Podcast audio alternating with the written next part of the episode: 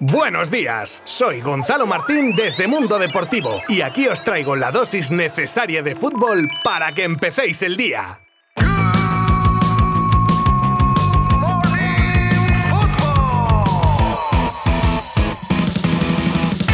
Al final el, resumen es este, ¿no? Yo creo que podía haber ganado tanto Real Madrid como Barcelona. Eh, les hemos dominado muchas fases del, partido y, creo que no hemos dominado en cuanto hemos jugado con complejos y hemos jugado con cierto miedo, ¿no? Eh, hay que jugar con personalidad, como hemos demostrado a partir del minuto 25, 30 de partido y al final yo creo que por errores nuestros de no parar contras, que lo habíamos hablado, lo habíamos eh, trabajado incluso, al final hemos tenido que asumir mucho riesgo jugando el, 3 con 3 atrás y ellos se han aprovechado de, nuestros errores, ¿no? Es un Real Madrid fuerte, ya lo sabíamos, pero creo que el Barça ha competido bien y, nos vamos, cierto modo, orgullosos porque es un punto de inflexión en sensaciones, pero muy tristes por el, por el resultado. Y teníamos que comenzar el Good Morning Fútbol de hoy con el súper, súper clásico y con las palabras de un Xavi Hernández que hacía un resumen perfecto de un partidazo que nos brindaron ambos equipos, cada uno con sus armas y con emoción hasta el final. Empate a dos al término de los 90 minutos con muchas fases del partido con dominio azulgrana y con un Madrid saliendo a la contra. Dos estilos muy definidos y que cada equipo llevó hasta el final, como así refleja el 2 a 3 definitivo en una contra letal después de una presión altísima del Barça que perdía el balón. De todas maneras, Xavi tenía sus propias conclusiones de lo que ha significado el encuentro para él junto con sus sensaciones.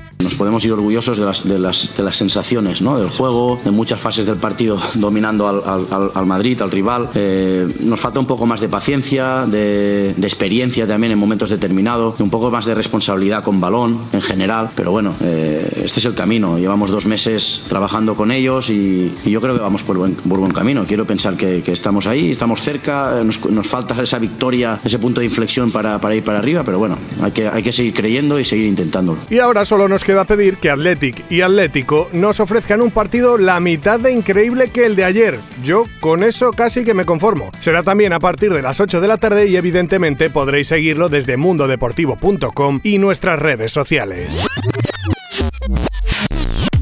Ahora vamos con las noticias del día, empezando por el interés del Real Madrid en Hendrik, la nueva perla brasileña, el chaval de 15 años del Palmeiras que según ESPN, el equipo blanco habría mandado a varios ojeadores a seguirle. Parece que la nueva cantera del Madrid está en Brasil y Hendrik podría seguir los pasos de Vinicius y Rodrigo. Una vez cerrada la cesión de Coutinho por el Aston Villa, el equipo inglés estaría a puntito de cerrar el fichaje de un ex azulgrana. Se trata de Lucas Diñe, lateral izquierdo hasta ahora en el Everton y que tras la petición de Gerrard cambiaría de en una operación que se cerraría alrededor de los 30 millones de euros. Y ahora, sección especial de lo que pudo ser y no fue. Chachan, chan, chan, chachan. Esta vez con versión doble. Empezamos con el Atlético de Madrid y Lorenzo Insigne, recientemente ha anunciado su fichaje por un equipo de la MLS y que fue contactado poco antes por los colchoneros que al parecer se quedaron en una cifra de 5,5 millones de ficha, muy lejos de los irrechazables 15 que cobrará en el Toronto Football Club. Y la versión extended de lo que pudo ser y no fue nos traslada ahora a, anda, a Madrid también, solo que en esta ocasión nos pasamos por el bando merengue con el frustrado fichaje de Massimiliano Allegri que rechazó al Madrid teniendo ya el contrato redactado y todo y a falta solamente de la firma, pero finalmente decidió reincorporarse a la Juve. Patrice Ebra ha publicado un libro hace poco en el que cuenta, evidentemente, un montón de vivencias de su vida como futbolista profesional y dedicaba unas líneas a un tema algo controvertido en los últimos tiempos, como la homosexualidad en el mundo del fútbol. Afirma que si eres gay se acabó y que al menos hay dos jugadores por club que lo son. Pues como si son 10 por equipo, ¿no? Si lo importante es que hagan bien su trabajo, opino yo. ¿Tú crees que si un delantero marca 30 goles le va a importar a la gente normal su condición sexual? Y ojo, que he puntualizado a la gente normal, ¿eh? A ver cuándo lo que es realmente importante. Mitchell, el ahora entrenador del Girona, ha dado desde mi punto de vista una lección de sentido común y de educación, todo porque en su proceso de adaptación al equipo considera que donde está ahora ha decidido integrarse y una de las maneras es aprendiendo catalán para su día a día, incluso las ruedas de prensa, donde ya se atreve con alguna respuesta en catalán. Y es que como dice el propio Mitchell, el que no lo entienda es que tiene la mente muy corta.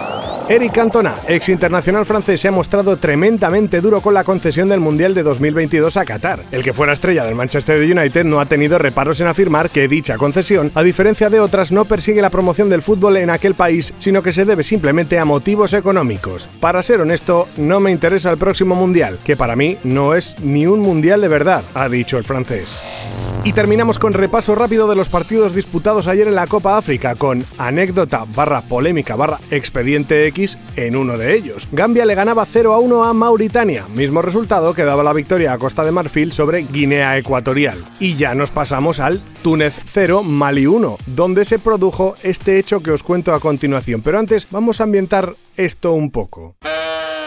Corría el minuto 85 de partido cuando el árbitro zambiano William Sikazwe pitaba el final del partido. En el 85, quejas, incredulidad y el árbitro decide corregir su error, todos respiran y continúa el partido. Una segunda parte en la que por cierto ha habido interrupciones varias, nueve cambios, dos penaltis y dos revisiones del VAR. Pues con estos datos uno dice, bueno, mínimo añadirá, yo qué sé, 10, 12 minutos, por lo menos. Pues cuál es la sorpresa de todo el mundo cuando se acerca al minuto 90 y como 15 segundos antes vuelve a pitar el final del partido. En el 89 esta vez, los tunecinos os podéis imaginar, y por aquellos lares la gente no se suele andar con tonterías. Aún así, el árbitro todo digno se plantó en medio y se mantuvo en sus 13 y evidentemente tuvo que ser sacado del campo por la seguridad, mientras los norteafricanos montaban en cólera. Digna noticia para cerrar este Good Morning Football.